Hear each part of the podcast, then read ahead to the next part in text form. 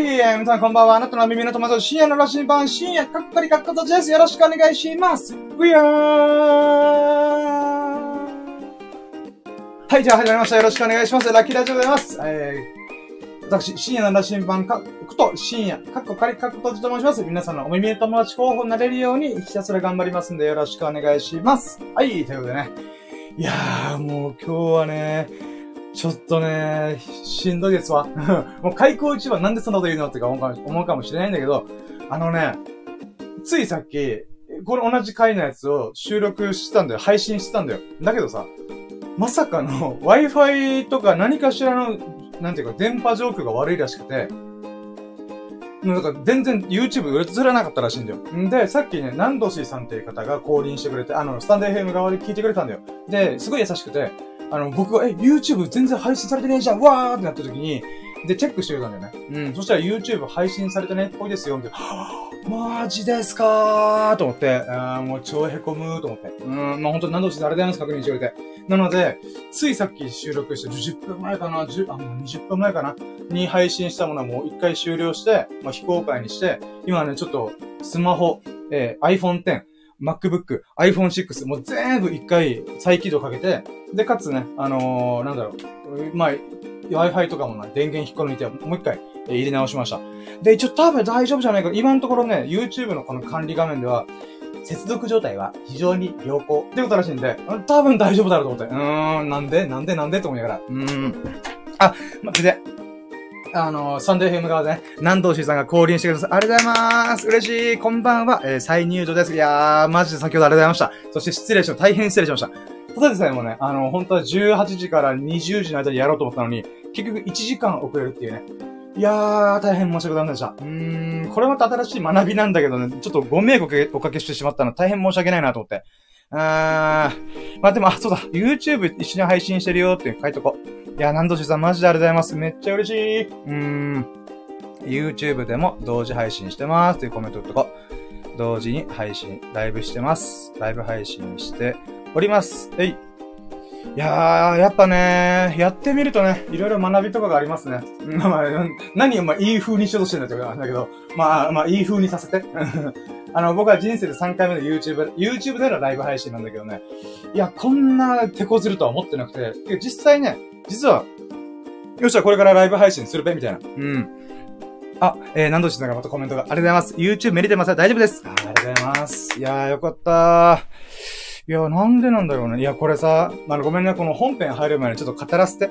この YouTube ライブ配信するときにさ、この OBS っていうライブ配信、なんか、え例えばゲーム実況とかゲーム配信とか、ももしくは僕みたいに今みたいにライブ配信する人がよく使う、まあ、9割ぐらい使ってるって言われてる OBS っていうフリーのソフトがあるわけ。で、これでね、こう、YouTube とリンクして、なんか YouTube もね、OBS でやることを推推奨ではないけども、用意してくれてんだよ。その、接続するためのね、このガッチャーンってドッキングするための、なんだろ、プログラミングみたいなのをちゃんと用意してるらしくて、なんだったっけな、操作とかな、ちょっとううろ覚えなんだけど、で、それをこのコネクティングすると、この OBS っていうソフトから直で YouTube にそのままライブ配信、レッツゴーいけるの。うん。だから OBS でもやりながら YouTube の、YouTube の、YouTube スタジオ、うん、でも開いて、なんかいちいちこう細かい設定するとかではなくて、なんかガッチャンコするんだよね。うん。で言うんだけど、それが YouTube の方で配信うまくいきませんでしたとか言われて、えっと思って。で、もう一回やり直したらできたんで、おんおん大丈夫じゃん。うん、じゃあ行こう、レッツゴーって言ったら、だからあの瞬間にさ、この、あのね、なんだろう、えーあの瞬間にこの不具合の兆し、うん、兆しがあったんだ、兆候があったんだなと私は思います。うーん。いやー、だからね、今度からライブ配信するときはもう、もう今、今さ、ただでさえも準備するの大変なのにさ、あの、ライブ配信する寸前に Mac スマホの再起動、Wi-Fi 電源ぶち抜いてもう一回入れ直すみたいな、っていう、また一手間が増えましたね。いやー、大変、マジで。うん。あ、待って、YouTube 側でもコメント来てくれてありがとうございます。南藤 C さんより、見れてまーす。ありがとうございます。いやー、嬉しいです。いや、マジでね、ありがとうございます。本当に。嬉しい。うん。はい、ということでね、まあ、これで、うん。多分大丈夫なんでしょう。うん。多分ね、多分ね。うん、今日の大きい学び、しょっぱなからだったね。うん、準備、準備というか、こういう不具合が起きる場合もあると。で、それにリカバリーするの結局、20分くらいかかると。いやー、いやー、だからさ、よくさ、有名な YouTuber さんでもライブ配信って、例えば、確かに宮迫さんとかも、なんか、ライブ配信するけど、結局不具合で、なんか、もう一回やり直しとか、うん、記念すべきライブ配信、そういうことがあったりとかするんで、やっぱね、そういう、な、なんて言うんだろう。うーん。やっぱ、ライブ配信っていうのは生ものなんだなって改めて思いました。あー、こう、機械の設定とかね、うーん、頑張らなあかんですねー、と思って。うん。はい、ということで、まあ、気を取りまして行きましょう。はい。つ。い や、いや、宮迫の話だから、宮迫ですみたいな、パクロとした。うん。深夜ですっつって。うん。はい。えーと、じゃあ、うん。行きましょうかね。ふう、行きましょうかねっていうか、今日、あまあ、そっか。待って、仕切り直さんといけんね。うん。はい、ということで、うん。行きましょうか。やろうとも、準備はいいかようそろー深夜のラシーマプレゼン深夜の、あ、違う、深夜の、深夜のラシーマプレゼンささやかな日々のラッキーを語るラジオ略してラッキーラジオ、Here we go!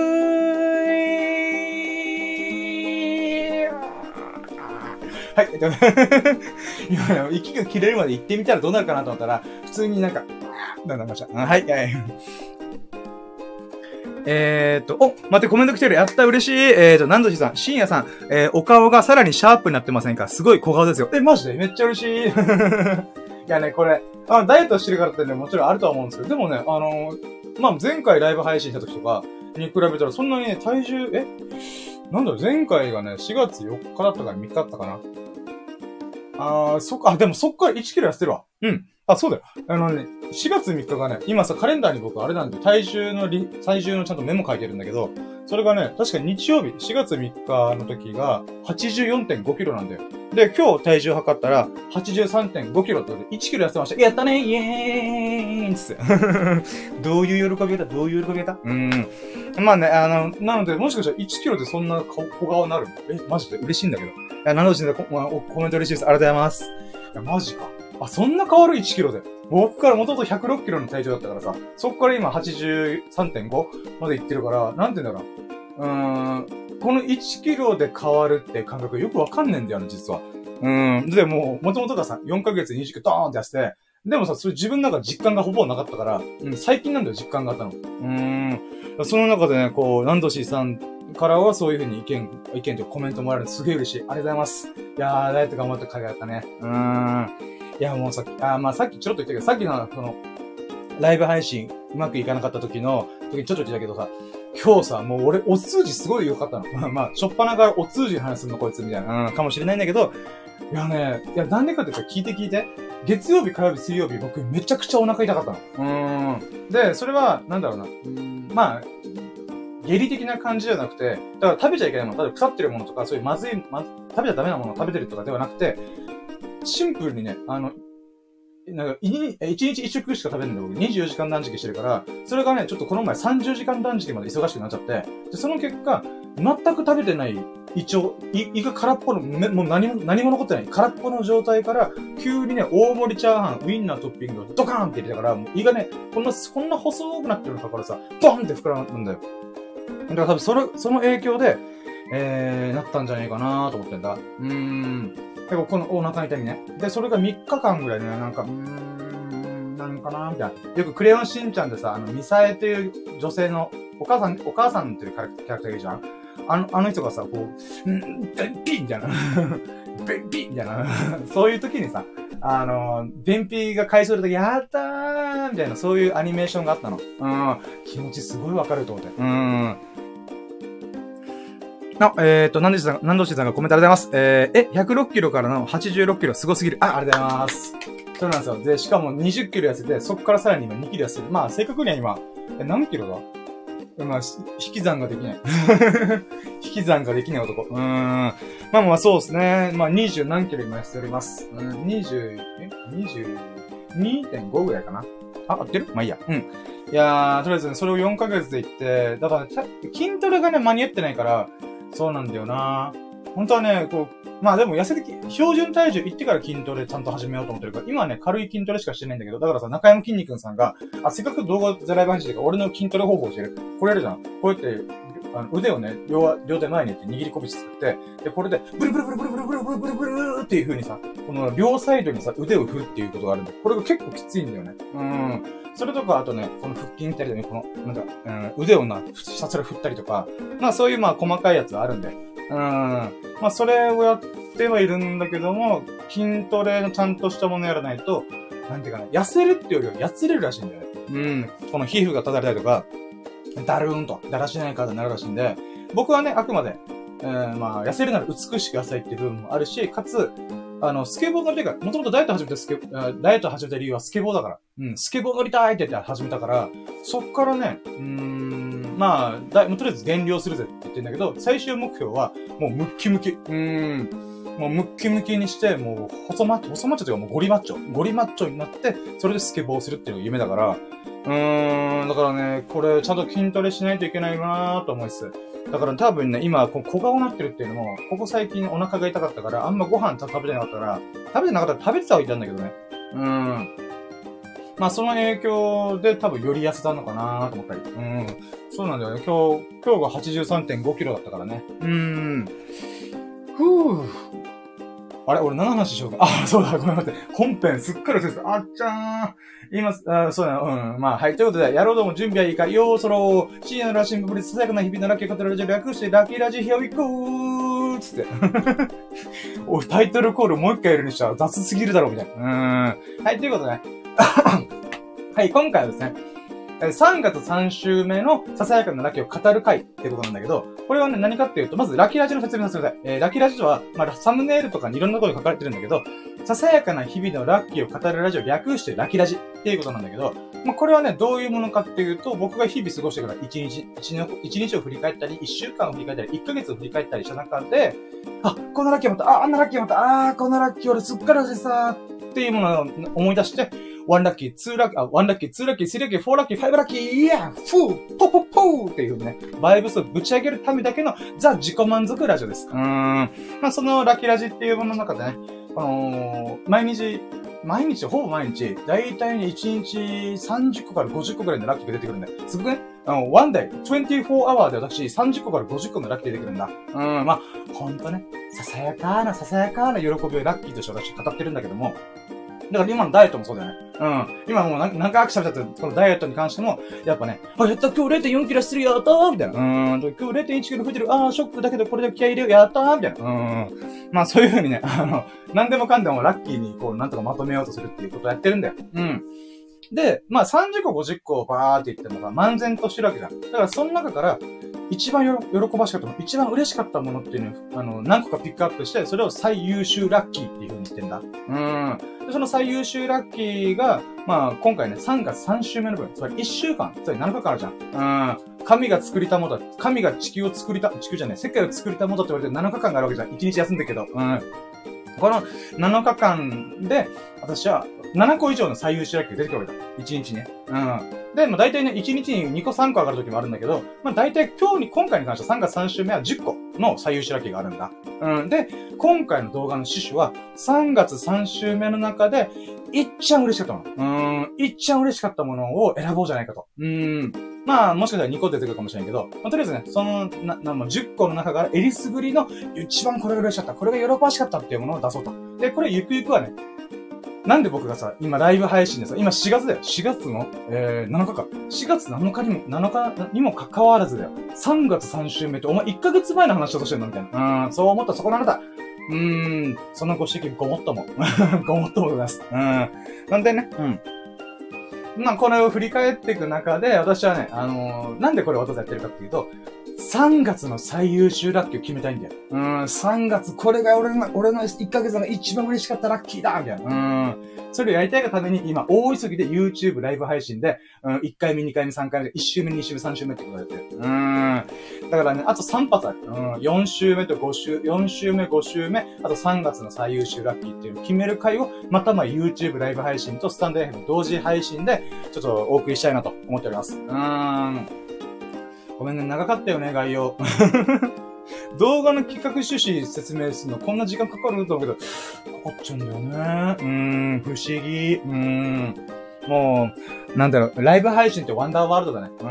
It's a wonderful world. ワンダフルライブってことだよ。うん、自分自身も今、俺何喋ってんだろうなと思った。おい、おい、おい、喋り下手くそすぎるだろと思ったそこなんだ。うん、ごめんなさい。その通り、ごもっともございます。うん。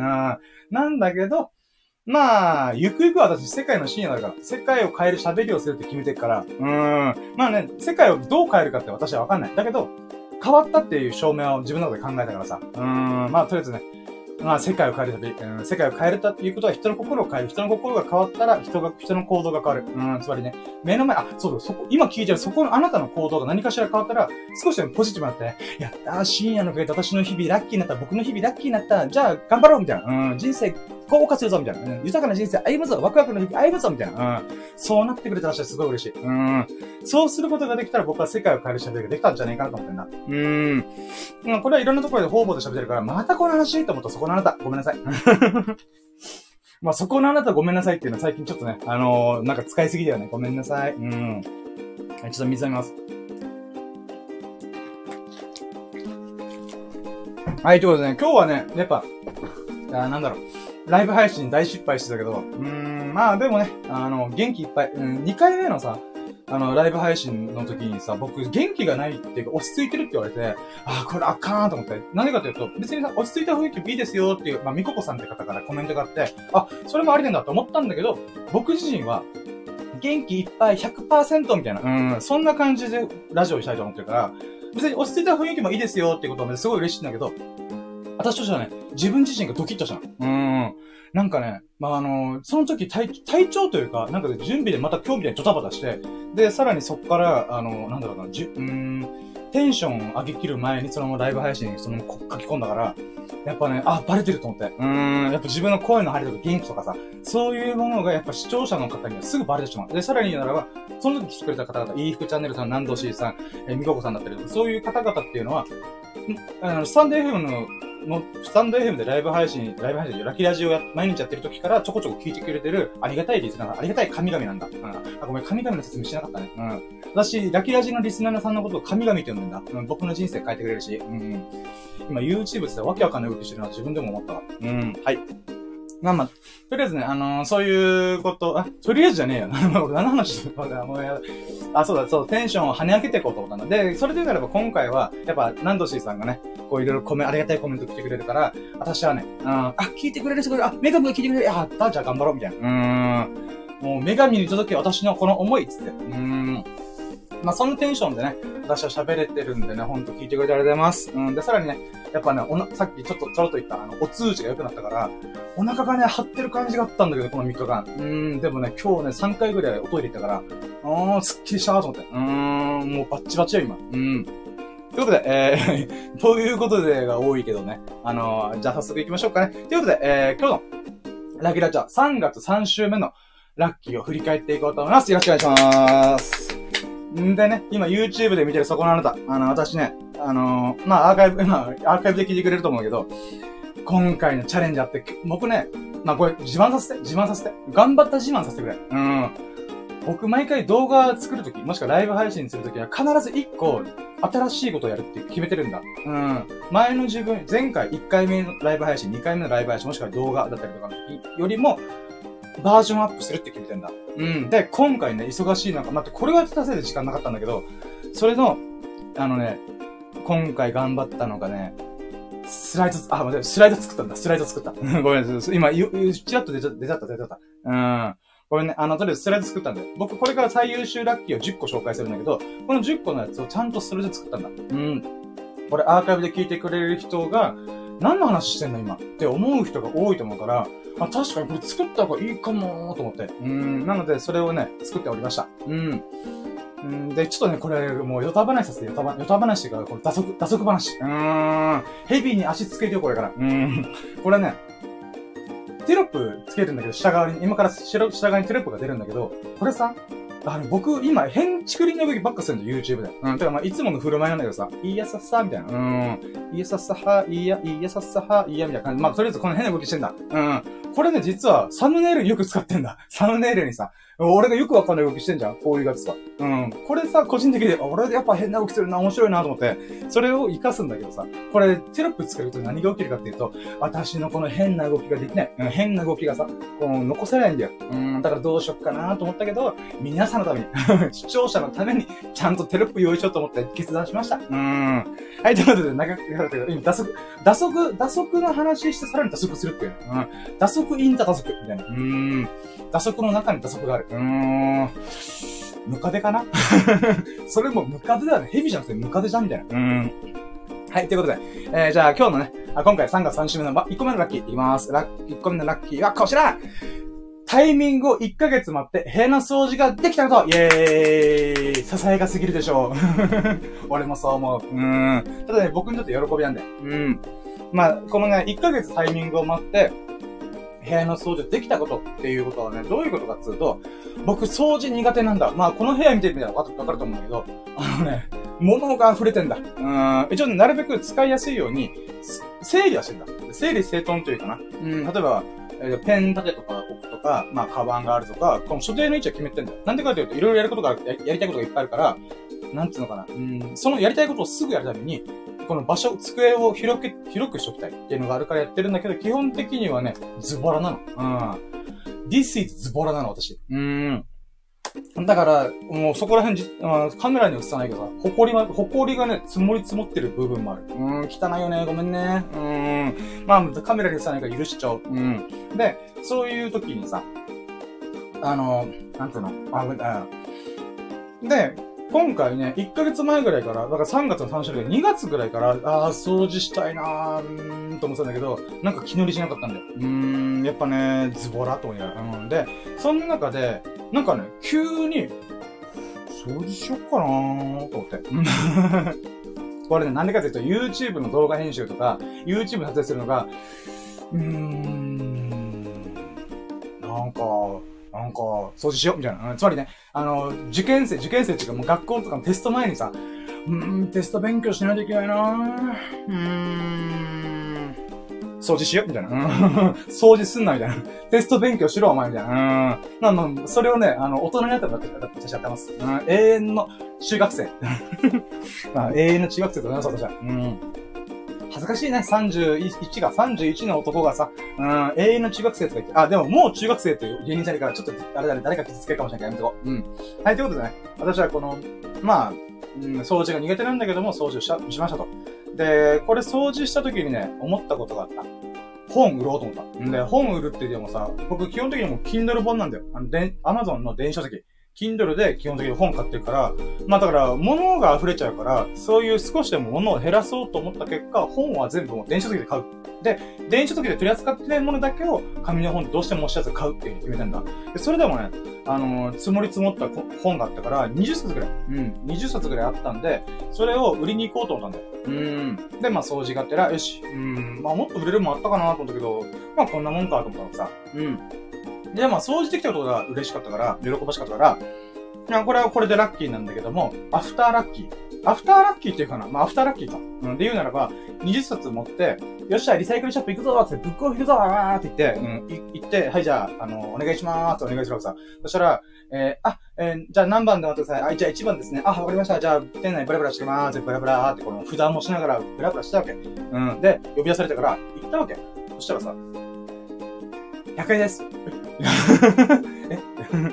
20冊って100円かーとか、まあ別にいいけどさ、まあ私はもう、まあ古い本だったとかもあるし、まあちょっと時期遅れというか、ね、数年前の本だったから、まあ確かにこれに関しては、まあしゃーねえなと思ったんだけど、まあ、改めて思ったよね。あの、旬な本はすぐ売るべき。売るっていうか、なんだろうな。うーん、よくさ、紙の本が好きな人たちの言い分でさ、言い分っていうか別にいいんだけどさ、それはその人たちの考え方あのね、紙の本をすぐ読んですぐ売れば、例えば1000円で買った本が、その時に、まあ、安、500円、半額くらいで売れるんじゃん。だけどこれが時間が経てば経つと、トレンドから遅れる遅れるほど値下がりするわけじゃん。うん。で、それで、なんか紙の本の方がいいっていう意見があるんだけどさ。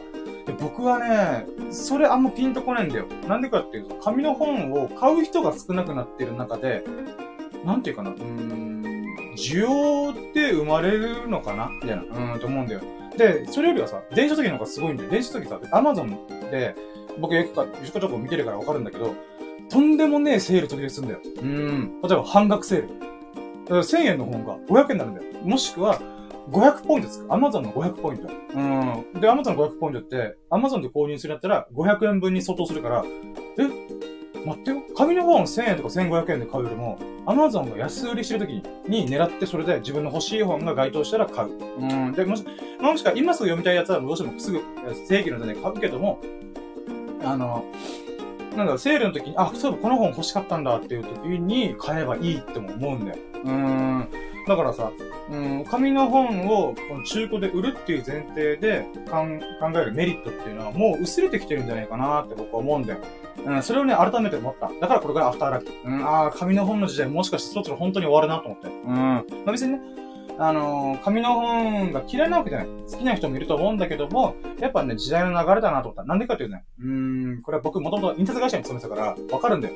うん、紙はもうオワコンに近づいてるっていう。うん、別にオワコンっていうか、多くの人が求めなくなってきてる。っていうのをすごい感じるんだよね。うん。もちろん紙の質感とか紙の匂いが好きっていう人ももちろんいるから、それはそれでいいんだけど、でも好きとみんなが使うっていうのは別物なんだよね。うん。例えばさ、あの、なんだろうな、陶器、あ陶器、まあ、まあ、陶器にしよう。うん、常盆土器とかさ、弥生土器とかあったわけじゃん。うん、でも、まあ、ガラスとかもそうだよね。だけど、それが好きな人は買うじゃん。うん。なんかよくすげえ高価なお皿とか、高価なコップ？コップっていうか陶器とかガラスで作られたガラス、ガラスコップ？うん、買うじゃん。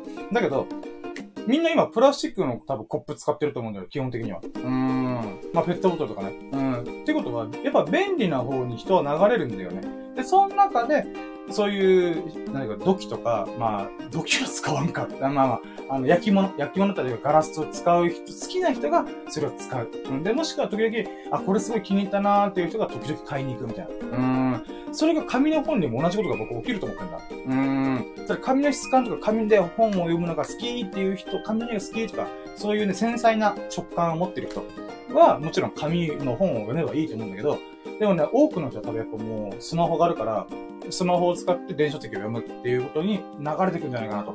で、これさ、あの、裏話というか、まあこれあくまで僕のね、あの、専門家ではないんで、あくまで僕の一意見なんだけど、僕ね、あの、電書籍って今で高いと思ってんだ。うん。紙の本が1000円だとしたら、Kindle 本、Kindle、Kindle の本っていうのは、まあ、物によるけども、950円とか900円とか、あんま値下がり起こさないんで。これね、あの、商売、商売っていうか、うーん、なんだろうな。この価格の違いってさ、普通はありえないんだよ。どういうことかというと、紙の本作るとめっちゃ金高かるんだよ。うん。あの、例えば僕、昔本出したいなと思って、紙の本、まあ、いつか出すから、出すから、今のうち軽く見積もり取ろうと思って、やったんだよ、ネット上で。うん。そしたらさ、千円札で確か100万超えてく。全部、え、全部で100万超えてくのと思って、その価格帯分かってなかったんだよ。自分昔印刷会社、印刷会社に勤めてたんだけど、あくまで県内の、えー、なんかち、まあ、県内の印刷会社だったから、本をがっつりと作ることがなかったんだよ。なので、そういうなんかオンデマンドというか、まあそういう、そういうサービスを探して、あの、見積もり取ってみたんだよ。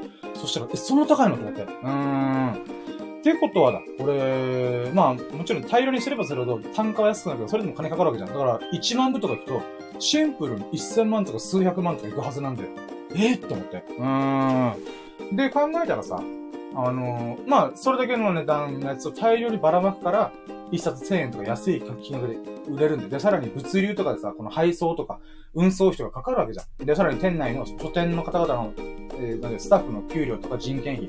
うん、確かね、マージンで言うならば、これちょっとうろ覚えだけど、書店が3割だったかなこれちょっと忘れちゃった。まあ、3割5割で、卸が3割だったかなで、残りが出版だったかまあ、そういう風に割合なんだよ。だけど、著者に走って入るお金って、出版社の金額のさらにその一部なんだよね。確か。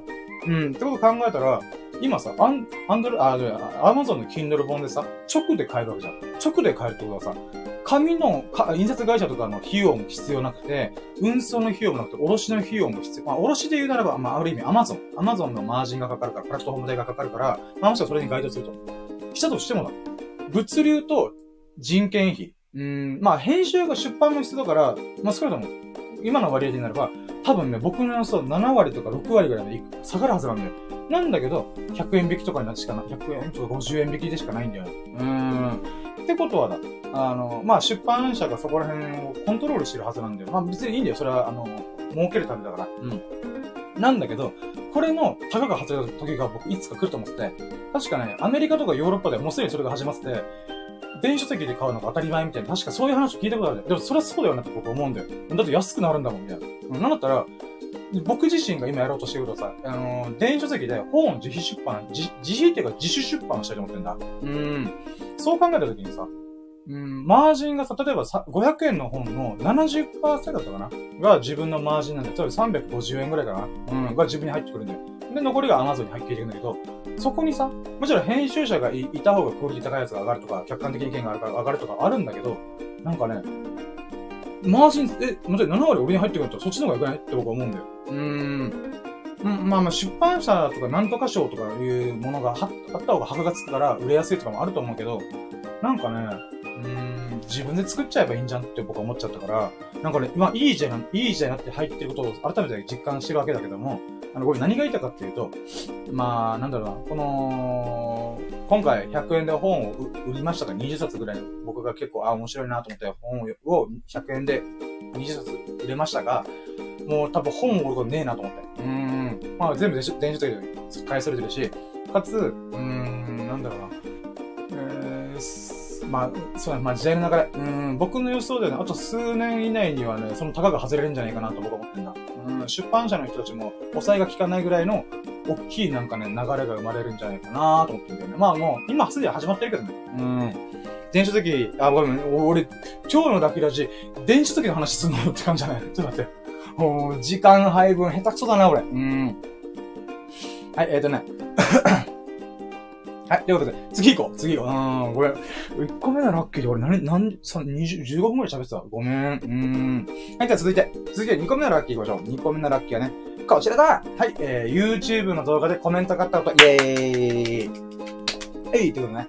これはね、どういうことかっていうと、まあ今はね、あのー、何度も言ってますが、本当何度っていうのは、みここさんとか、イーフチャンネルさんとか、そういう方々から動画にコメントがあったんだよ。うーん。で、確かね、3月3週目の段階では、まだ1本目の動画しか上げきれてないけど、3月3週目の火曜日かなこのラッキーよ。で、その中で、まあ、いい服チャンネルさん、みここさんだったりとか、ちょっと待ってよ。ごめん、名前教えてた。ごめん、失礼だね。俺失礼だね。ごめんね。ちょっと待ってよ。違う。あ、待って。そう待って。今ちょっとね、せっかくだったらちょちゃんとね、名前をお伝えしたいと思って。うーん、すごいいい人がいてくれたんだよ。こんなわけのわかんない僕のスキンヘッドのさ、うん、ラッキーばっか喋ってる。うん、何こいつって思われるような僕に、わざわざコメントくれたんだよ。うーん。だってよあ、Wi-Fi がなんか弱ってる気がするけど、気のせいかな。また、またライブ配信できませんとか言ったら私泣くんだけど。うん。ちょっと待ってよ。えっ、ー、とね、あ、違うね。だこういうところダメだよね。準備しとけっていう。うーん。えっ、とね。あ、はいはい、あったあった。そう。あ、まあ、そう、コメントがあったのが、そう、えっ、とね。まあ、みここさんとか、イーフタネルさんに関しては、もともと、あの、スタンダー FM 上で交流があったからありがたいなと思いながらコメントやったーみたいな、うん、言ったんだけど、あとね、下関ふぐやすっていうの山ちゃん。うん、ジャパ、え、ジャポ、ジャポネ、ね、ジャポネースフグ？まあ、とりあえず、なんかこのフグとか、まあそういうの取り扱ってる YouTube、YouTube を運営してる人、YouTuber さんかな？わかんないけど、その人からもね、頑張りましょうとか、みここさんから、みここだよ。頑張ってね応援しますか。うん、EF チャンネルから、スタンド FM、インスタグラム頑張ってくださいねってやつがもう嬉しいね。嬉しいってことだよ。うーん、それがね、とっても嬉しかったんだよ。うーん。いや、もちろんね、この YouTube の、まあ、YouTube をやる上で、うん、やっぱ、しょっぱなってさ、どうしてもコメントが少なかったり、コメント少ないっていうかもうないよね、普通。で、まず再生もほぼされない。っていう中で、なんかありがたいことに、元今、なんだろう、まあ、コメントが3件あったっていうのもあるし、まあね、本当ビビったらもんで100回も届いてない。だけど自己紹介動画が、まあ80回ぐらいかな、確か。うん。再生されてるっていうのもちょっと嬉しいんだよ、僕は。うん。まあそういった意味でもね、このコメントで応援のコメント。うん、頑張ってくださいね、応援しますとか、うん、頑張りましょうみたいな。うん。そういうコメントが本当ね、嬉しいんだよ、本当なんだろう、ごめん、何度も言うけど、本当ってコメントごめん、俺喋る下手だ。だからパッションでもいいけど、パッションで。うん。このコメントがね、僕はすごい嬉しいんだよ。うーん。あ、なんだろうな。うーん。まあ、うーん、そうね、なんだろうなとしか言えんけど、うーん。わざとコメント打つってすごくね。うーん。なんか、例えばさ、YouTube の、僕 YouTube 自体がまず好きなんで、いろんな YouTuber さすげえなと思って見てるんだけども、じゃあ、その、100万回再生行きましたっていう動画のコメント欄って、どんなに割合があったとしてもさ、うーん、まあ、10%、めちゃくちゃよくて10%。つまり100万回のうちの、まあ、1%か。ごめん、間違え、1万、1万コメントみたいな。うん。で、100万再生されたとしても、その中の1%がいったらいい方っていうぐらいコメントっていうのは少ないんだよ。うん。だからそう考えたときに、その中でさ、80回のうち3回コメントされてるって超嬉しくね？うーん。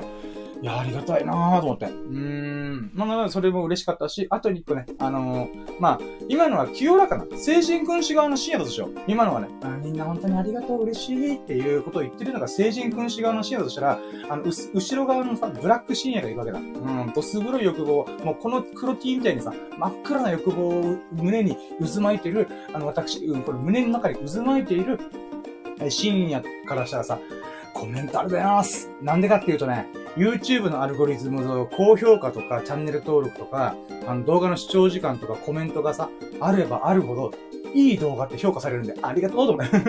ごめんね、ブラック深夜そういうこと考える。うん。打算的な考え方する。うん。あどういうことかというと、まあ、ということで、本当アルゴリズム上って、アルゴリズムで、この、YouTube が、え、YouTube だね。まあ、Google とか YouTube の AI があって、その AI が、ユーザーの反応がある動画はいい動画だっていう判断するんだよ。うーん。らしいんで、まあ今では変わってるかもしれないけど、でも基本的には多分これは変わってないはずだから、うん。だからそういった意味でね、コメントを入れるとすごい嬉しいんだ。うん。だからね、みんなもコメント待ってまーす。露骨に、今、打算的な話したにもかかわらずさ、うん、よくさ、こう、面の顔熱いよね。YouTube のコメント待ってまーすって言える、よく言えるな、こいつ、みたいな。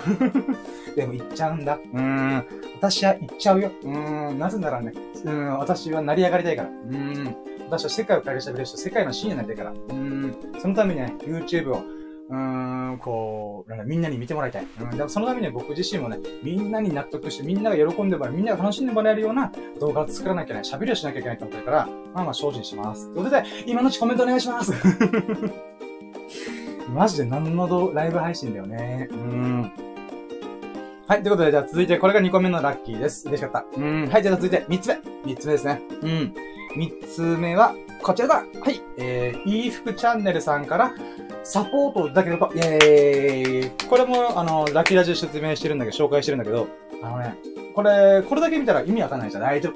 大丈夫。今、わけのわかんないと思ったら、そこのあなたのためを今から説明するか、ちょっと待ってて。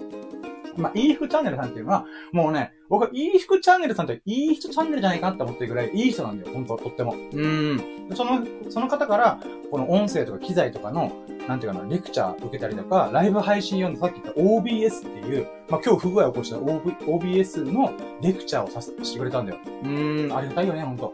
で、その方からさ、あのー、なんだろう、うん、まあ僕がさ、このラキラジで、スタンデーフィルム上でわーって喋ってるので、僕がやってる、今、メインで取り組んでる発信活動って3つあるんだ。それは、1個目がラキラジ、スタンド FM 上音声配信アプリでの、ほぼ毎日のラジオ。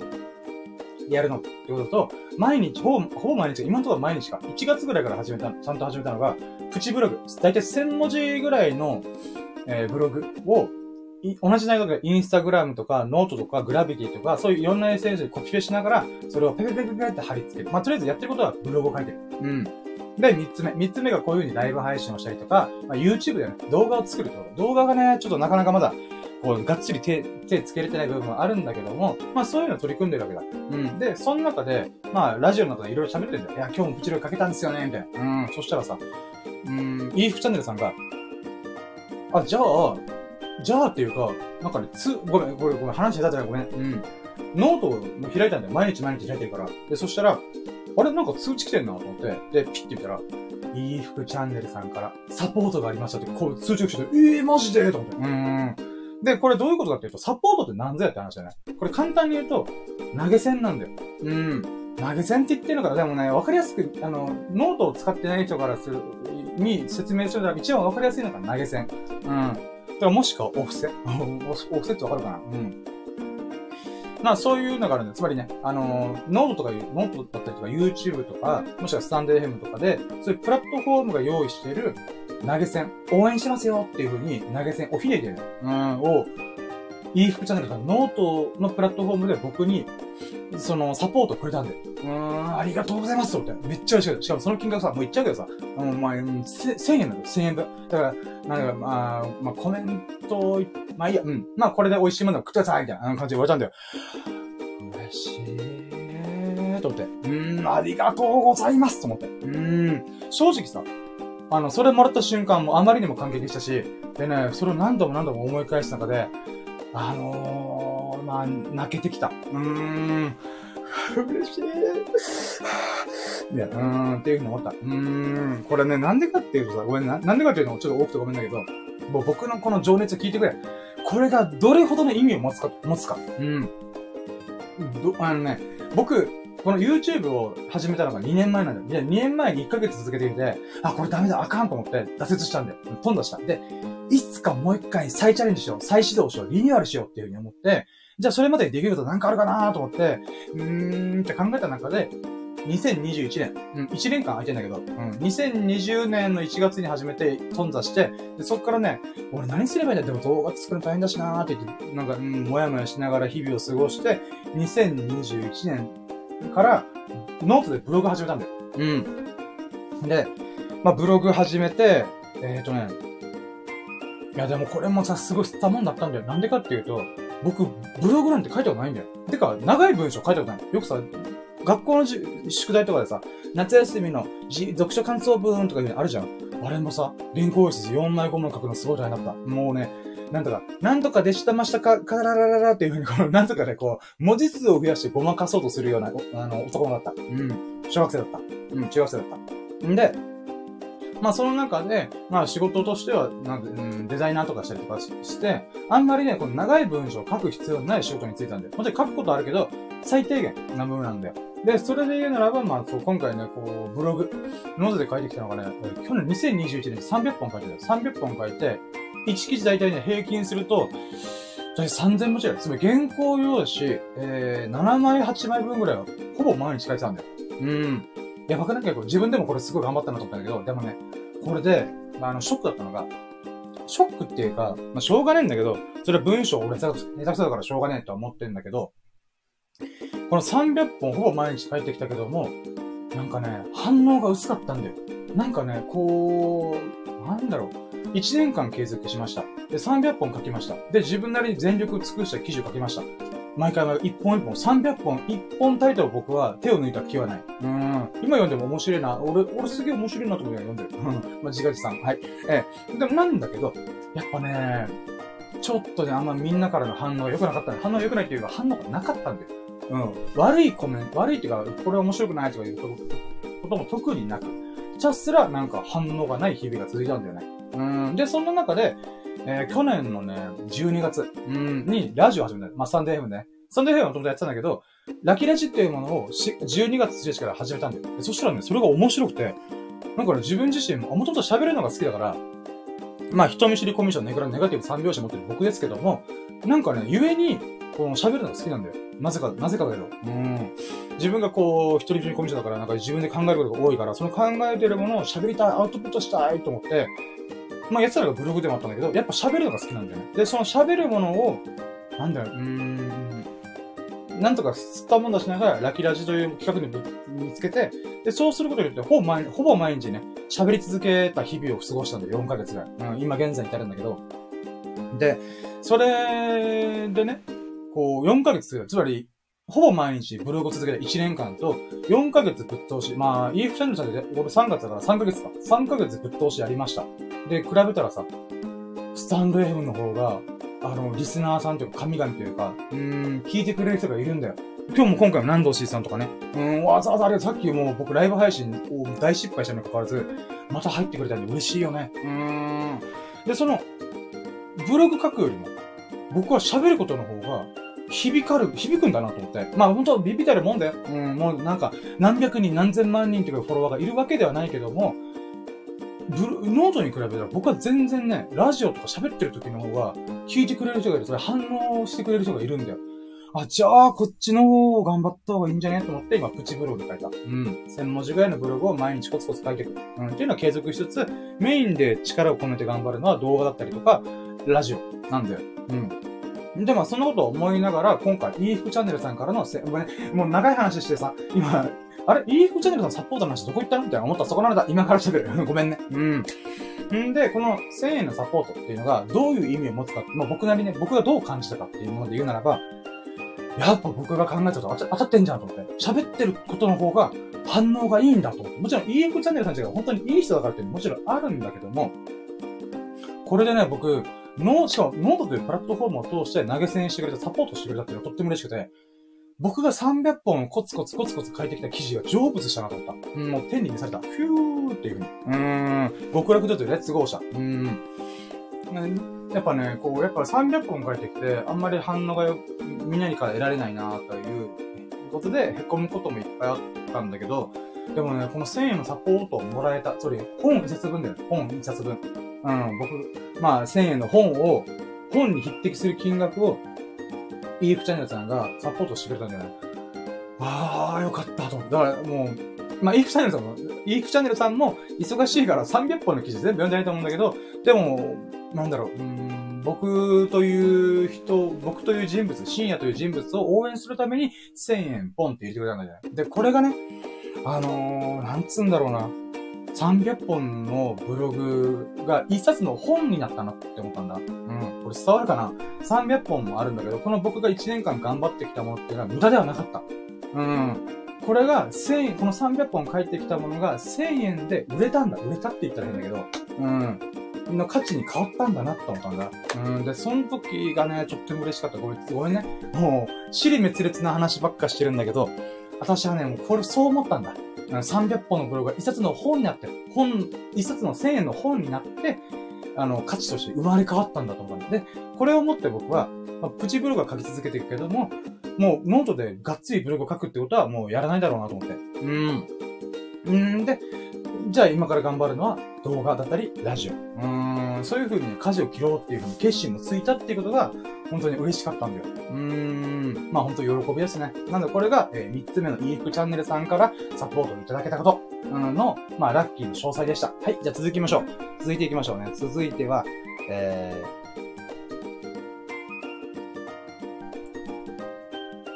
ー、ん？大丈夫かなこれ？あ、そっか、もう48分喋ってんだ。やべ。これ巻きで喋るわ。あ、今ね、なんかあ、待って、ちょっと水飲みます。はい。うー。うん、なんかね、自分でもさ、わけわかんないんだよ。こんな話下手なのにさ、ファッションだけでさ、今40分喋ってんだ、48分か50分喋ってんだって。まあ、ラジオに関しては僕最長5時間半喋ったからね。うん、まだまだちっちっちっち、序の口序の口。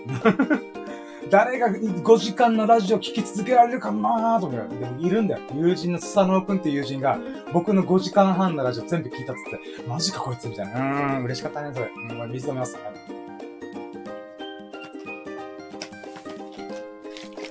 はい、じゃあ続いていきましょう。続いてね。はい、えー、4つ目。あ、ごめん、もうテロップ普通出てるわ。テロップ出ててごめんね。YouTube の人ごめんなさい。もう普通にテロップ出てて。うんうん。YouTube への挑戦を馬鹿にされてたことってね。うーん。ね。普通はさ、水飲んで、はい、じゃあ4つ目行きましょうって、節目のところでね、節目した後に水飲むっていうね。うーん。こういう振る舞いがあかんんだね。はい、行こう。うん。はい、それ改めて4つ目のラッキーが、YouTube への挑戦を馬鹿にされていたこと。うーん。これはね、まあ、私のどす黒いところが今から出てくるんですけども、まあまあもう、1ヶ月、約1ヶ月前だからね、もう、普通に吹っ切りではいるんだけどもね、これどういうことかっていうと、あのー、昔の職場の同僚に、まあ簡単に言うと結論から言うと、昔の職場の同僚に、実は僕は YouTube にチャレンジすることを言ってたんだよ。で、それを実は陰で馬鹿にされてた。うん、っていうことがあったって、破格したんだよ、最近ね。うん。で、これがね、うん、まあ、なんだろうな。うん、まあ、その瞬間気づいたのした、した瞬間に。うん、で、その知ったのがさ、昔の同僚と、同じ職場にするとまた、仲のいい同僚というか、交流になる、今でもこうちょこちょこ交流がある同僚と、僕がいたときに、そこで二人が話してる中で、僕がそれを後だから聞くってや、その子から。うん。あつまりまあ、今でもちょっと付き合いになる子からも、そういう、あまあ、そういう話を聞かされたんだよ。で、嘘だろと思って。これなんで嘘だろと思ったんだけど、僕が、YouTube 頑張るんですよ、みたいな。こう言ったら、おん、頑張ったよ、みたいな。うん、おん、いいんちゃう？みたいな。うん、で言ってたくれて、まあまあ別にね、応援するかどうかは別として、うん。まあまあまあ、いいんちゃう？うん、まあまあ頑張って、みたいな。っていうことに言われたんだよね。なので僕はもう、僕はね、基本的に言葉を額縁取り受け取るから。うん。そういう言葉があったら、そのまま受け取る。うん。っていう風にやってるかこれ一番糸井重里さんという方が言ってた。うん。言葉っていうのは基本的には額面通り、額縁通り受け取ってでいいんだよ、みたいな。あ、確かにその通りだと思って。うん。で、まあ、裏の意味とか僕基本的に考えない人だよ。だからそうだから素直にさ、やったー頑張ってって言われたーみたいな。うん、頑張ろうって。で、まあ結局ね、2年前に飛んだしたんだよ。2年前の時に、YouTube 飛んだして、まあ今に至るんだけど、うん、まあさっきそれ話したね。その話なんだけども、で、その中で、えー、実はその人が裏で、まあ馬鹿にしてるというか、うん、何やってんだろうな、深夜みたいな。うん、っていう風に言われてたらしい。で、これはもうね、それをさ、2年越しに聞くんだよ。やばくない ?2 年越しに聞いて、あの時ああいうこと言ったのにマジかみたいな。僕、こう見えてさ、繊細なの。うん。こう見えてどう見えてるかわかんないけど、繊細なの。うん。まあ、HSP だったかな。HS 型、HSS 型 HSP っていう矛盾する繊細さんなんだけど、まあ、だからこそね、うーん、そういうこと言われると、すごい、なんか、心が癒されるんだよ。もうこういう僕の T シャツ並みに、この心がぐるーんって渦巻くんだよ。うーん、えー、すごい凹む、みたいな。うん。ってなるんだよ。で、さらにさ、その、まあ、最近はあんま交流してないけど、その、僕にその話を聞かせてくれたい、その、えー、同僚もさ、いやー、シエさん今 YouTube ね、もう一回失敗したら、めっちゃ恥ずかしいっすよ、わらっていう風に笑われたんだよ。笑われたっていうか、応援し、僕は応援しますけど、また YouTube 失敗したら、あの、恥ずかしいっすよ、みたいな。笑われますよ、みたいな。こ言われたんだよ。でもこれにもね、僕結構カチンってきてて。うーん。っていうかな。まあまあまあごめん、今喋、思い出しながら、今、お、怒りモードに入り、入りかけてるから、いやいやいや、落ち着け。俺落ち着け。もう過ぎたことだ。うん。あのさ、うーん、まずさ、僕がさ、僕がこういう風に YouTube とか、まあ、ブログなり、スタンド FM とかでラジオすることって、なんていうかな。誰に迷惑かけたのかなって僕は思うんだ。うん。だって僕は僕で世界を変える喋りたい。もし世界の支援になりたいって思ってるわけじゃん。うん。で、それが誰かに迷惑かけたんだったら、確かに、この、非難されるのは、まあ、それはそうだよねって思うんだよね。うん。自分に反省することかありました、みたいな。だ今のところさ、まだ始まってすらもいいね。もしくは始めたばっかのものに対して、やっても、やったら、やってる人が言うのはまだわかるよ。やってもいない人が、なんか、いや、それ失敗するよね。とか、なんかバカだね、みたいなって言われるのって、え、なんで？って僕もね、もうシンプルにクエスチョンなんだよ。うん。やってみなきゃわかんないのに、なんでそれ言われなきゃいけないんだろうっていうのも思うし、さらにさ、で失敗したらまた恥ずかしいですよ。笑わ、わ、わ、恥ずかしいですよ。かっこ笑。うん。って言われることってさ、あのー、なんていうのかな。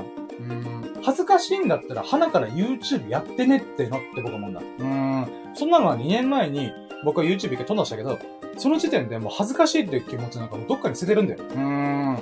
で、それで、そ、で、さらにさ、失敗したから笑われる、恥ずかしいから笑われるってさ、うーん、なんていうのかな。うーん、なんだろう。なんで笑えるんだろうっても思うんだ、僕は。まあ別にそういういろんな人がそういう考え方あるから別にいいんだけど、僕はそこもまたクエスチョンなわけ。なんで笑うんだろうな、みたいな。うーん、あんまそれが理解できなくて、うん。なんかね、そこのズレをすごい感じたんだよね。うーん。だからね、うーん、なんだろうな。まあ僕の好きなさ、アーティストに MOROHA っていうキャラクター、キャラクターでね、アーティストがいるんだけど、その人がさ、四文線っていう、あの曲があるんだよ。名曲があって、それで、ミュージックビデオの中で、最後ら辺アドリブの、アドリブの歌詞があるんだよ。うん。で、その時に言ったのがさ、あの、なんだろうな。あ、待って、今思い出し、今、今ちょっと待って、ローディングしてる。ちょっと待って、ローディングしてる、ローディング。あ、ゲームのあるじゃん。ここにローディングみたいな、ローディングみたいな。うん。今、ローディングしてる、ローディング。あのね、そのところで言ったのが、例えば、やってやるって。僕は、じゃ世界の深夜になってやるとか、もしくは、世界を変える喋る、やってやるみたいな、なんて言うじゃん。うん、よく言ってる。今日の動画なんかよく言ってる。なんだけど、それができなかった時っていうのは、惨めだし、すごい格好悪いんだよ。で、人っていうのは、人、周りの人って、周りの人っていうかまあ、うん、それを見た人たちっていうのは、そういう惨めな姿とか、恥ずかしい姿、あ、まあ、惨めな姿とか、格好悪い姿見て、あいつ恥ずかしいとか、笑ったりするんだよね。うん。で、それでまた僕、そ、じ、それ、それでまた傷つくんで、自分自身が。うわ、恥ずかしいと思われてるとか笑われてるっていう風に凹むんで。で、そういう風に傷ついたやつ何するかっていうと、同じように誰か、誰かが真剣に取り組んでることを恥ずかしいとか笑ったりするんだよ。うん。で、実際にやってみたと。うん、自分自身もやってみた。そしたら、本当に人が真剣にやってる。じゃあ自分が真剣にやってると馬鹿にされて、笑われて、で、その代わり誰かの真剣にやってることを、まだ馬鹿にするわけじゃん。うん。馬鹿にして笑うわけじゃん。そしたら自分自身のことがすごい柔らか柔らかくなるって表現するんだよ。このアフロ、え、アフロっていう人が、うん、おもろはの、えー、ラッパーなんだけど、その人がそういう風に言うんだよ。で、だけど、そうした瞬間に自分が好きなアーティスト、好きな曲、が耳に入ってこなくなった。それ僕の、自分が頑張ってる時に応援してくれてる曲とかあるわけじゃん。うん。そのアーティストとか曲が頭に流れてこなくなったって。うん。俺に歌ってくれなかった。で、笑われることよりも恥ずかしいと思われることよりも見下されることよりも何よりも自分が頑張ろうって思った時に応援してくれてた曲たち、アーティストたちが自分の頭、まあ、自分の耳に届かなくなってる。っていうことをとっても悔しかったみたいなこと言うんだよ。だから俺もうやめたのみたいな。うん。人を嘲笑うことも、下に見て笑うことも、冷めた笑いも、馬鹿にすることも全部やめた。みたいな。うん。で、まあ、それで、まあ、人生一回しかないんだから、精一杯頑張れみたいな。頑張ろうぜみたいな。なんかそういう感じで言うんだよ。で、僕はね、これ、これをラッキーラジで前喋ったんだけど、そうなんだよなって思うんだ。うん。つまりね、あのー、この話のすごいところって僕思うのは、これ、頑張ってるやつじゃないと、心が柔らかくならないんだよ。うーん。頑張って頑張って、でも失敗して、人になんかや、言わんよ、言われた。で、それに傷ついた。うん。で、かつ成果も出ないし、自分自身ももうやけくそになっちゃう。で、心が硬くなってくんだよ。うん。で、だけど、また同じように、自分と同じように、かつての自分と同じように、一生懸命何かに真剣に取り組んでる人を馬鹿にして、見下して、嘲笑うことによって、心が柔らかくなるんだよ。自分より従えるとか、うん、なんか自分もそうだったから、お前もそうだよな、みたいな。うん。なんか真剣に取り組んで馬鹿にされるんだよ、みたいな。うん。で、それをなんか一種返しというかな。うん。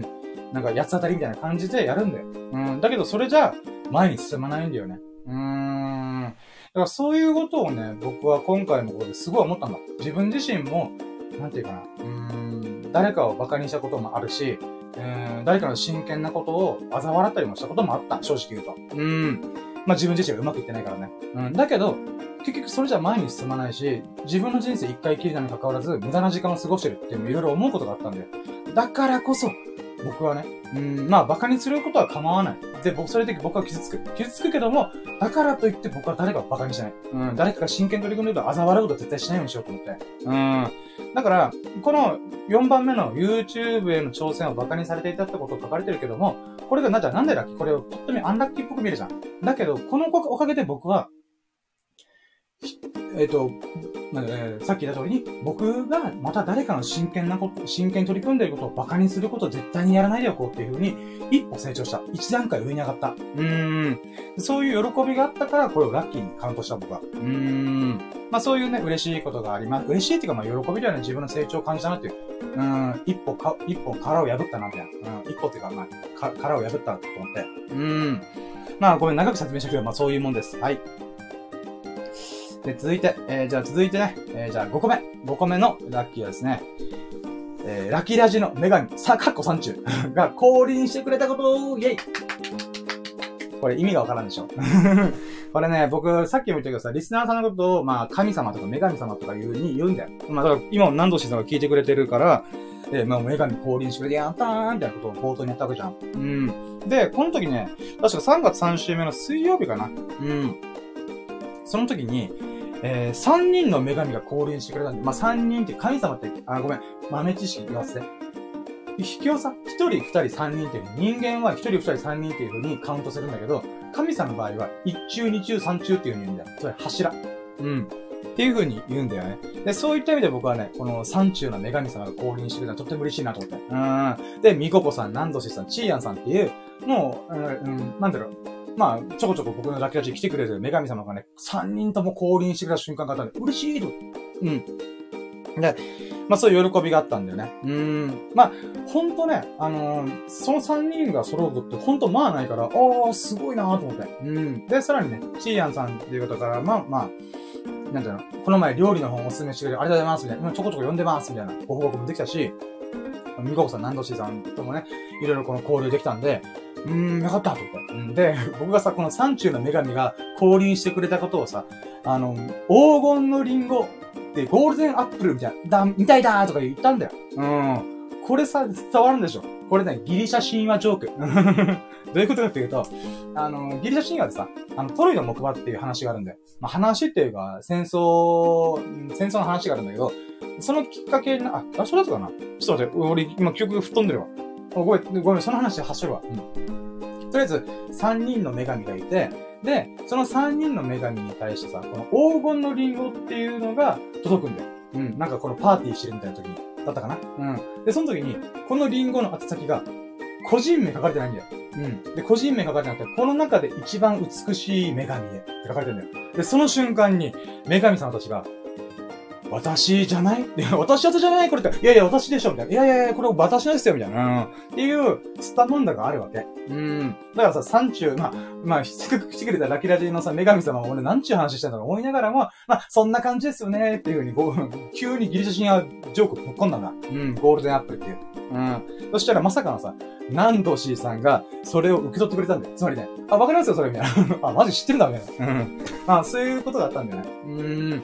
僕もさ、いや、急にギリシャ神話ジョークぶち込んでごめんなさい、みたいな。うん、わかんないですよね、みたいな。言ったら、え、わかりますよ、みたいな。さすがだなぁ、と思って。うん。マジでね、あの、ギリシャ神話の女神なのかなと思った。まあ、これ、な、なんの話だね。うん。はい、えー、でも、そういうこともありましたと。うーん。まあ、それがすごい嬉しかったなーっていうのが5個目ですね。4個目と5個目の、なんか、ギャップすごいよね。うん。すごい微笑ましい、激しいところから急に微笑ましいところに行ったよね。うん。まあ、これがラッキーラジ。これが This is ラッキーラジ。うん。はい。はい、続いていきましょうか。うん。続いては、えー、6個目の最優秀ラッキーですね。はい、えー、これですね。2本目の動画編集が、やっと終わったこと。うん。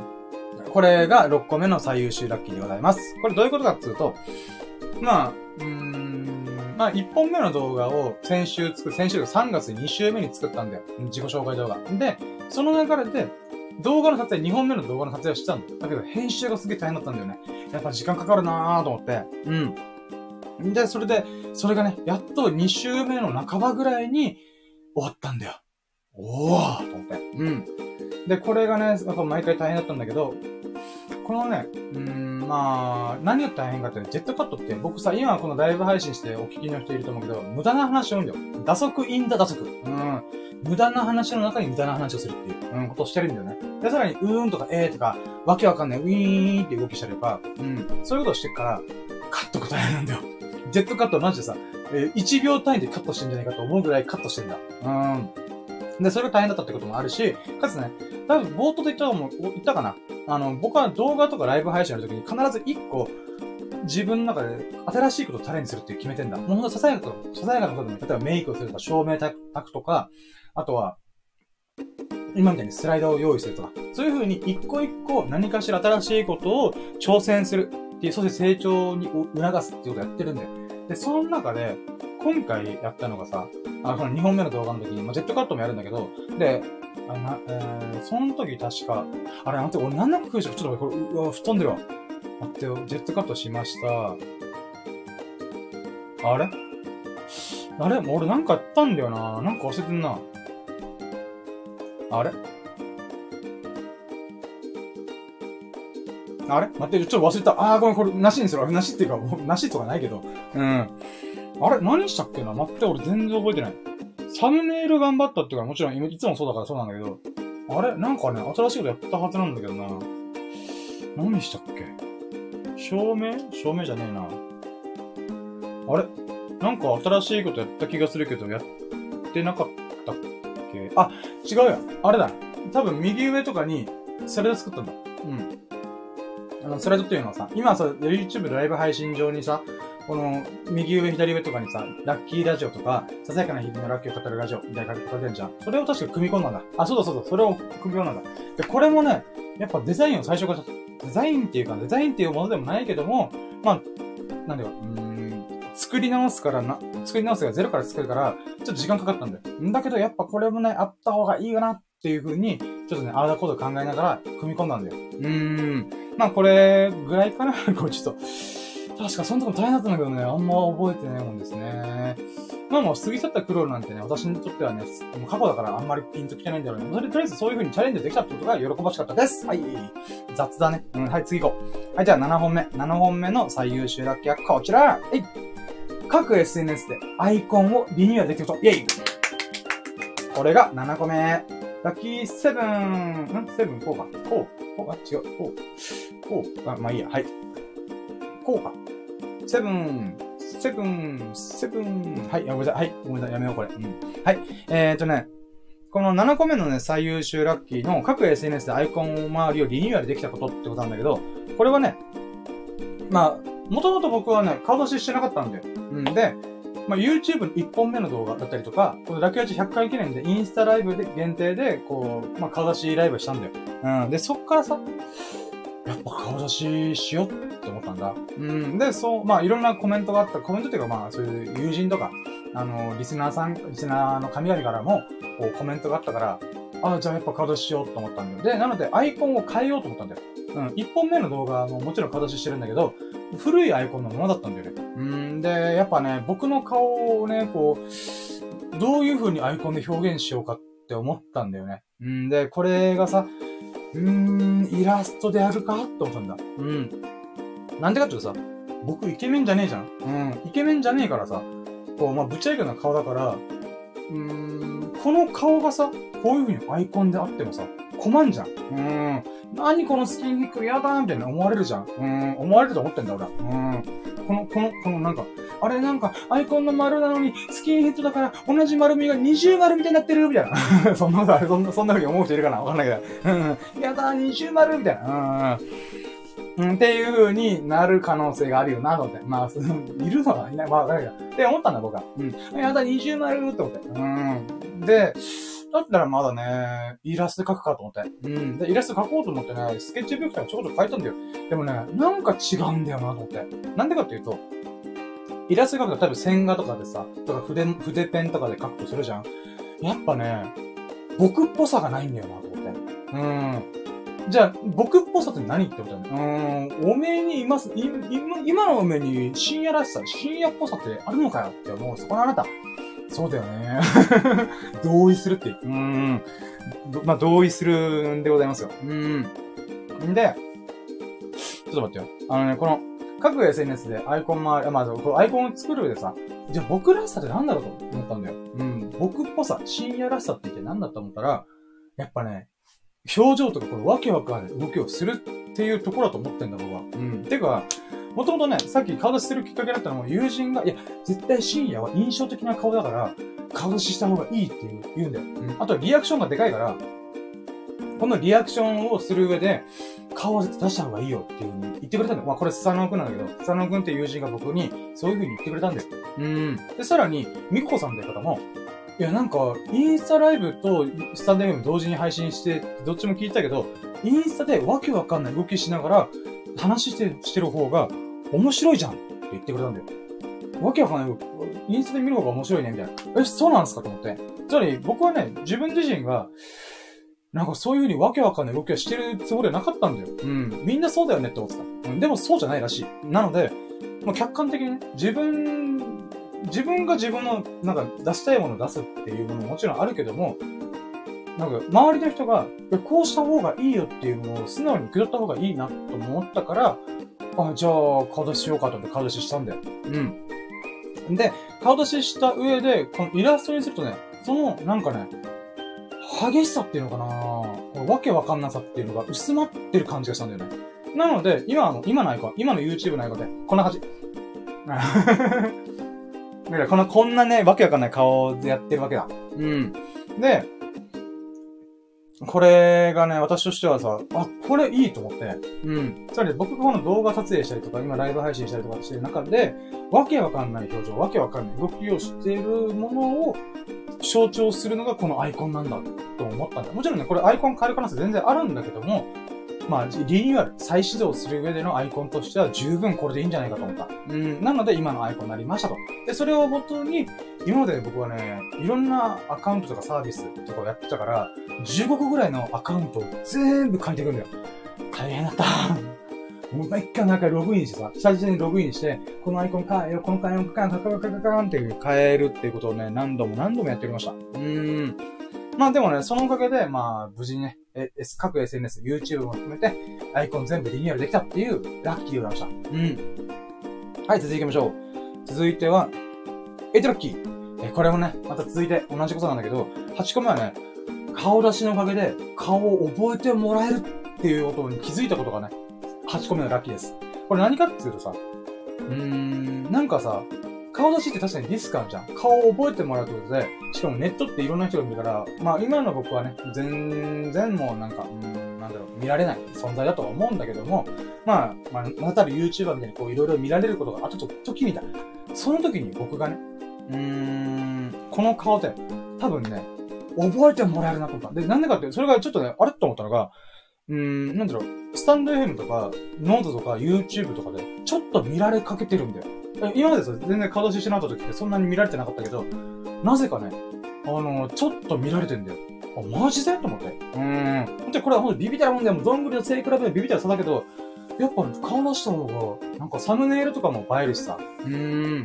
てかってさ、YouTube のサムネを SNS とかにシェアするっていうこともしやすくなったんだよ。サムネイルがね、ハマりやすいんだよ。うんで、よくいろんな YouTuber さんがさ、自分の顔の切り抜きとともに、この動画のタイトルとサムネイル作ってるじゃん。あれってさ、理由があるんだよ。それ何かっていうと、人間は、人間の脳の特性上、顔の表情にすごい敏感なんだよ。うん。顔というものに敏感なんだよね。うん。こういう顔の人だ、みたいな。っていう風に思ってくれるんだよ。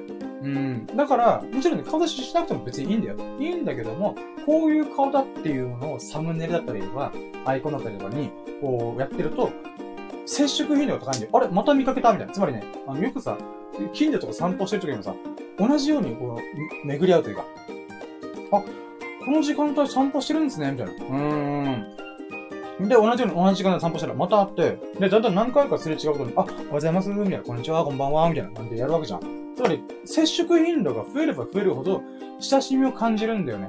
うーん。だそういった意味でも、あ、顔出ししてよかったなと。顔を覚えてもらえると思って。うーん。で、ここから僕はサムネずーっと自分の顔のわけわかんない、こんな表、こんなポーズとかのやつをこんなやつを、まあ、貼ってくから、どっかのタイミングで、まあ、あ、なんかわけわかんないサムネスキンヘッドのなんかぶちゃいくなやつが出てきてる、みたいな。って思いながらも、それがちょこちょこちょこちょこ出てきたら、あれなんだろうこれ、ポチってなみたいな。うんって押してくれるんじゃねえかなと思うんだ。うーん。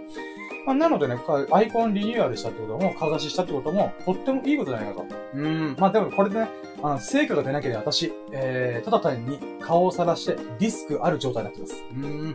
ヒヤヒヤすると思って、うん、怖いねーつって。うん。まあ、顔、あまあ、怖いねって言われる段階までまず影響力を持たれた話にならないんですけどね。うん。はい、じゃあ続いていきましょう。続いてはね、続いては、9個目。友人のミルクくんが3ヶ月ぶりにゲスト出演してくれましたイェーイありがとうございます。これ嬉しかった。うーん。これね、どういうことかっつうと、まあね、正確にはね、ちょっとこれ、いろんなラッキーが組み合わさったラッキーだったんだよ。うん。それをひとまとめにした結果、こうなりましたってことなんだけど、一つはね、あの、まあ、まず、友人のミルクくんっていう人がいるんで、で、ちょこちょこね、ちょこちょこもうしょっちゅう僕と遊んでくれてる、うん、ありがたい友人がいるんだ。で、そのミルクくんが、なんていうかな、あのと一緒に、まあ、久々、あ、久々だけど、合流して、よっしゃ、今日何する？って言ったら、深夜ちょっと蕎麦食いに行かないと。あ、蕎麦ね。いいねって、蕎麦食いに行って、で、その後ダーツを投げて、ダーツを投げて、で、その後にラキラジ、まあ、僕今みたいなことをスタンド FM で、あの、配信してんだよ。うん。で、その時にゲスト出演してくれたりとか。で、あと最後にね、僕が YouTube 再始動したよっていうことに対して、あ、じゃあ俺も楽しそうだから手伝う？みたいな、うん、ふうに、ちょっとね、こう、なんだろう、僕の動画の撮影を、まあ、時々手伝ってくれるっていうことを了承してくれたんだよ。うん、それがとっても嬉しかったんだ。うん。これがね、なんでそういうことを思うかっつうと、えっ、ー、とね、ちょっと待ってよ。あれ？これ、なんか、あれ？あ、大丈夫か。なんかエンコードが高負荷です。映像設定を下げるか、高速のエンコードプリセットを使用を検討してくださいって書いてなんだろうこれ。わかんねえ。まあいいや、あと15分くらいで終わるから。まあいいや、もうそのまま最後に駆け抜ける。うん。はい。えーとね、続いて、えー、あ、続いてこのミルク君とね、えー、蕎麦食ってダーツ投げて抱き立ちして、えー、動画の手伝いしてくれたっていうことがとっても嬉しかったんだよ。で、このね、蕎麦食うのもすごい面白くて、ミルク君からね、こう、め、飯を食いに行こうっていうことってあんまないんだよ。うん。で、そんな中で、蕎麦食いに行くの？みたいな。あ、行くの、おいよ？みたいな言って、そしたらね、蕎麦奉行だったんだよね。うん、ミルク君ね、蕎麦大好きだった。僕ね、結構長いつけるけど、え、ミルク君って蕎麦好きなんみたいな。うん、びっくりしたね。うん。で、ドゥル、ドゥルってこの蕎麦食ってさ、あ、うめえなーっつって、うん、っていうことやって、で、その後に、お乳のダーツあるから投げに行こうって言って、ダーツを投げに行きました。うーん。で、その後に、えー、ダーツ終わって、うん、何する次？って時に、どうせ深夜はラジオやりたいんでしょ？つって、うん、その通りっつって、うん。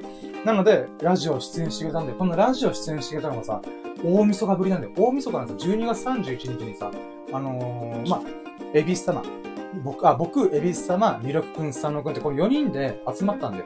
で、集まって、ラジオしたんだよ。うーん、もちろんね、あの、お参りみたいなことをしたんだけど、その流れで、ちょっとね、年末最後のちょっとラキラジしませんみたいな。うん。っていうことで、まあ、ラジオやったんだわな。うん。で、その時以来に3ヶ月ぶりにラキラジ出演してくれるってこととっても嬉しかった。うん。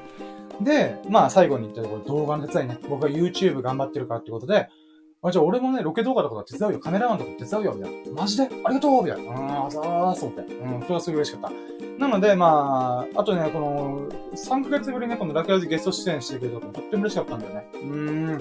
言うてさ、僕結局さ、今1時間15分喋ってんだよ。うん。これザラなんだよ、普通に。うーん。まあもちろんね、話がやったことだから、打足、打足、インザ打足。打足の中で打足があるみたいなことが繰り返すから、まあとりあえず長く喋るんだよ。うん。にもかかわらず、ミラクルがそれに付き合ってくれたらとっても嬉しかった。2時間ぐらい喋ったかな。うーん。そういった意味でね、このゲスト出演してくれるとか、もうだから、友人で、なんていうか、うん、僕の話は2時間聞くってさ、しんどいと思うんだよ。うん、なのに関わらず付き合ってくれたっていう喜びがありました。うん、本当に魅力がありがとううん。ということで、これが9個目の最優秀ラッキーですね。うん。はい、じゃあ続いて、最後。10個目。エンジョイ麻雀で、国士無双出せましたこれはですね、麻雀やってない人はちょっとわかりづらいと思うんですけども、国士無双っていうのは、麻雀の中でも役満っていうくくりに入るんです。役満って何かっていうと、あの、ポーカーでいう、ロイヤルとストレットフラッシュ。ロイヤルとストレットフラッシュってあるじゃん。一番珍しい役。うん。この役に匹敵するのが麻雀でいう役満なんだよね。うん。で、この役満の中でも、まあ、いくつかこういろいろ、いくつ種類があるんだよ。で、その中で、国士無双っていうのがね、僕にすごい縁があるんだよ。で、それをね、出したってのとっても嬉しかった。うん。で、これね、あくまでエンジョイマージャンなんだよ。エンジョイマージャンじゃなくて、楽しむことを優先したマージャンのことを言うんだけど、これあくまで僕らの仲間内ののルールとか設定なんだけど、例えば、4人打ち。基本的には麻雀4人でやるものなんだよ。で、3人打ちでやることもあるんだけど、まあ、4人打ちでやる設定、麻雀の卓あるじゃん。麻雀台。うん、があるんだけど、それを4人打ち設定で3人で打つ。ってことをするんだよ。エンジョイ麻雀っていうのは。まあ、あくまで僕が勝手に名付けたんだけど、で、このね、エンジョイ麻雀をすると何がいい、何、何が起きるかっていうと、役が揃いやすいんだよ。うーん。これ珍しい。チンとか本質とか。まあ、珍しいってわけじゃないけど、まあ、そういう珍しい役がバンバン揃いやすいんだよ。うん。なので、まあ、なんだろう、うん、みんなで楽しんで、やっとこの役できたみたいな、うん、ロン、ツモみたいな感じでやるんだけども、その中でもね、役満はなかなか出ないんだよ。そのエンジョイマージャン、役満が出やすいように設定されてるはずに関わらず、それでも出ないんだよ。だからやっぱ役満なんだよね。ね、役満は狙っても出せないから役満なんだよ。うん。で、そんな中で今回僕は国士無双出したんだよ。いや、すごかった。で、なんでか、なんですごいかっていうと、僕、これの1ヶ月前、2、えー、1か、2回前かな。うん。その時の、から、前回、前々回の時も同じように役満出してんだよ。で、その役満は3人うちのちゃんとした3人設定で役満の国士無双出してんだよ。で、国士無双僕、5ヶ月で3、4回出してんだよ。すごい、うーん、恐ろしいよね。なので、まあそういった意味でね、やっぱ僕はラッキーだなーって思ったんだよね。うーん。で、まあその喜びがすごかったから、もうこれがもう最優秀ラッキーだわなーってなったんだけど、これさ、もうちょっと言わせて。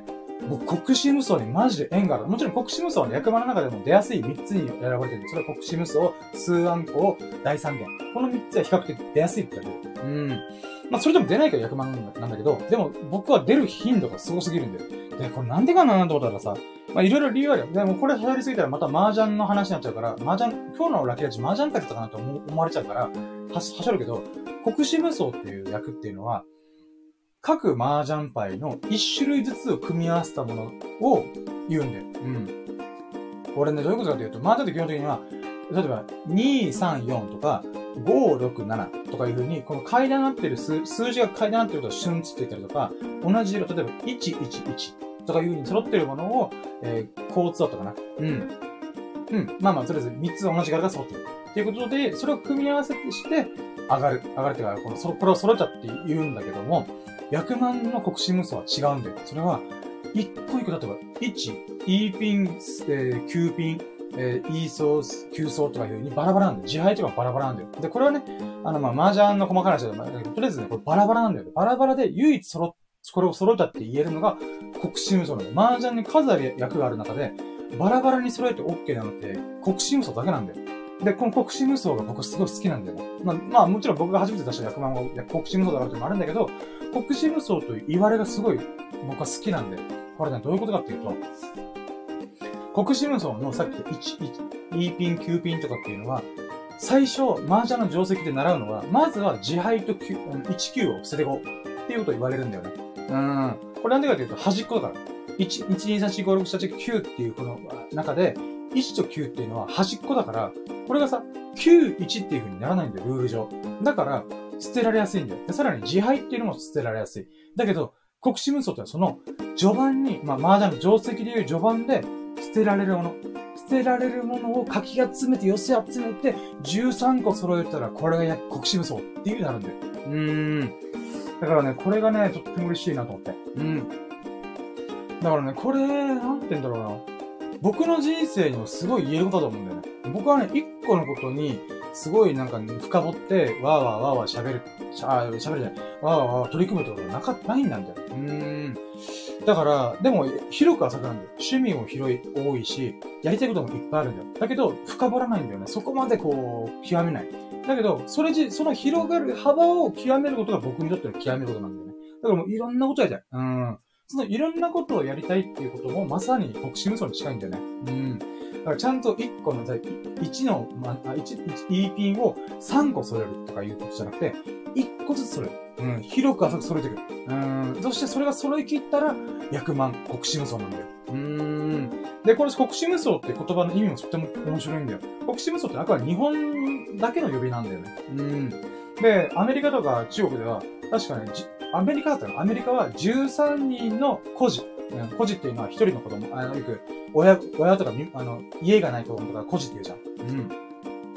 まあそういう風に13人のバラバラの子たちが集まって、役満になるっていう考え方なんだよね。うん。っていうものもあるし、日本の国士無双っていうのは、国士っていうのは、国の中で、天下に天下の中でも最も優秀な人、国士っていうのは、もうとりあえず国の中で最も優秀な人、天下で最も優秀な人っていう言葉で、無双っていうのが、なきに双子っていうか、双子の双っていうか、つまり、二つとないっていう意味なんじゃない？うん、なので、天下に二つと、二つと同じ存在がいない、えー、英雄っていうのが国士無双っていう意味なんだよ。うん、だからこれかっこいいね？13人の孤児って方へ言われて、それと全く同じもので国士無双なんだよ。つまり、なんていうかな、うん、寄せ集め集団をかき集めて英雄になるっていうのが国士無双なんだよね。まあ、この国士無双って名付けた人すげえセンスいいなと思ったんだけど、まあまあ、とりあえずそういう意味でも僕は国士無双が好きなんで。だからこそ国士無双にすごい縁がある。うーん。って思ってる。まあまあ、出やすいってのもあるしね。まあ、あくまで役満の中でだったけど。うん。まあ、そういった意味でも、やっぱね、こういう、今回役満で国士無双出したってのはとっても嬉しかった。うーん。まあ、これね、来週もあるから楽しみに。うん、次第。来週もね、麻雀でとんでもないことが起きたんで、うん、3月 4, 4週目。うん。はい。ということで、えー、今回はバーって喋っていきましたが、まあこんなもんでございますかね。はい。ということでね、10個のラッキーを、えー、全部、えー、喋りましたので、こっからですよ。こっから。はい、じゃあ続いて、3月3週目の最優秀ラッキーはい、ということでね、3月3週目の最優秀ラッキーをこれから選んでいこうと思います。うーん、まあ、10個の中からね、選ぶのは、まあ、難しいっちゃ難しいです。うーん。それで言うならばね、オッケーオッケー。うーん、まあ、でもまあ、やっぱあれだね。あの、掃除した話とかはもう除外だよね。それ以上に嬉しかったことがいっぱいあったから。うーん、あと2本目の動画編集が終わったことも、まあまあまあ、ちょっと置いときましょうって感じかな。うーん。あ、でも今日、今週、3月3週目はね、結構いろんなことが巻き起こったからね、すごいことなってんだよな。うーん。OK、わかりました。うん。じゃあ今回のね、うん、最優秀ラッキー、行きましょうかね。うん。あ、ちょっと待って、まだ、あ、待って。うん。決めとけよって思うよね。うん、ぐだぐだすんじゃねえよと思った。うん、と思うかもしれないけど、いや、ちょっと考えさせてさ。うーん。あ、オッケーオッケーオッケー。うーん。オッケー。よしよしよしよし。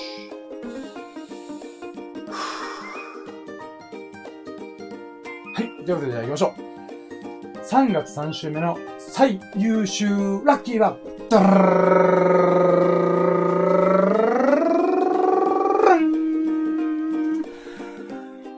いい服チャンネルさんからノートでサポートをいただいたことイェイ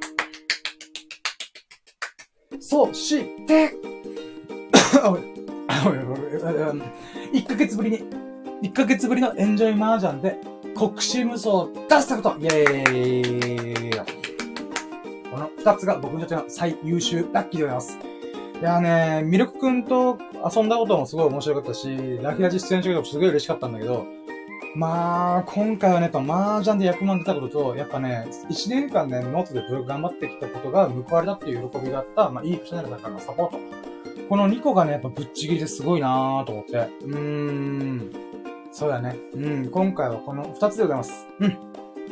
ということで、えー、今回の今週、3月3週目の、えー、ウィークリーラッキーを、まあ、喋ってまいりましたが、いかがでしたでしょうか？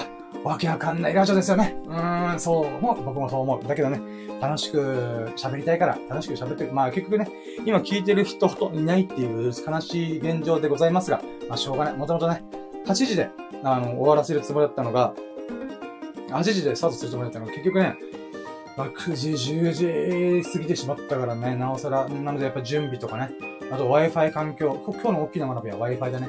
うーん。まあ、そういうこともいろいろありましたね。うん。はい、ということで、うん。まあでもこれまた学びにして、4回目、5回目に繋げていきたいと思いますので、頑張ります。はい。で、今、もうパソコンがね、高負荷、負荷がかかりすぎてやばいっていうことを悲鳴上げてるので、まあ今回はね、ここら辺で終了しようかなと思います。うん。はい。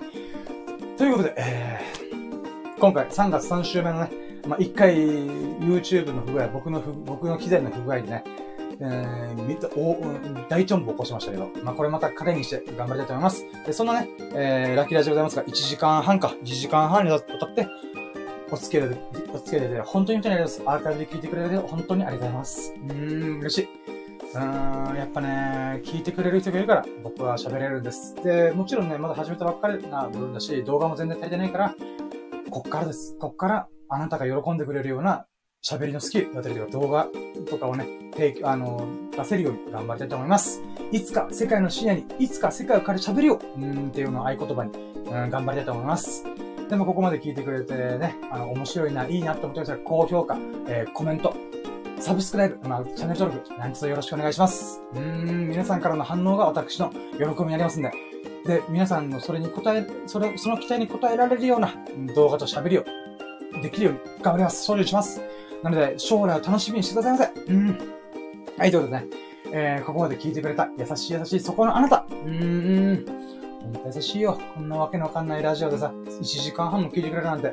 マジやべ。うん、スーパーカインド。うん、カインドとか優しいって人のこと。うん、スーパースーパーカインド。うん、そんなあなたが、ほがらかな日々と、幸よき日々を過ごすことを心の底から祈っております。Thank you for listening and watching. Have a nice day. いやお疲れ様でした何これって感じ はい。ということで、じゃあ終了します。本当にありがとうございました。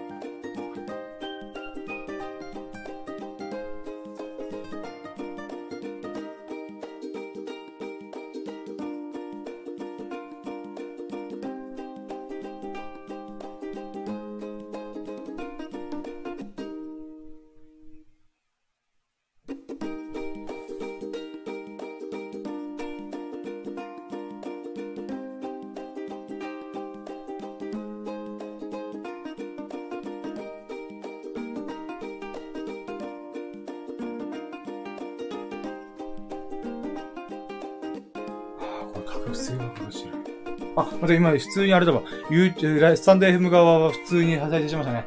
今ね、えー、YouTube 無事終了したんですけど、えー、っと、すげえカクカクしてるらしくて、ちょっとね、これ、また反省点かもしれないですね。うん。いやー、やっぱねー、うーん、YouTube のライブ配信、やっぱ甘く見てたね。うん、甘く見たわけじゃないけど、こういうことも起きるんだってことは分かってなかった。なのでね、今後、うん。頑張ります。ちょっと待ってね、今ちょっと、配信の確認、あ、まあ、これ終わってからでしょう。はい、ということで、えー、スタンド FM 側もね、本当にお聞きいただきありがとうございました。えー、今回がシャープ131回、いや、131ということで、リ、過去リベンジということで、まあ、一回失敗してしまった、えー、収録でございましたが、まあ、何度しさんってありがたい方々聞いてくれたからね、本当に女神降臨してくれたととても嬉しかったです。ありがとうございます。うん。でもこれをもとにまた、コツコツコツコツ、また、ライブ配信とか、うん、おしゃべりを、楽しいおしゃべりを、みんなが楽しんでくれるようなおしゃべりを、頑張っていきたいと思います。いやはい、ということで、ここまで聞いてくれ優しい優しい、そこのあなた、あなたがね、ほからかな日々と幸おき日々を過ごすこと心の底から祈っております。Thank you for listening. Have a nice day. いや。はい、ということで、ありがとうございました。では、配信終了いたします。ありがとうございました。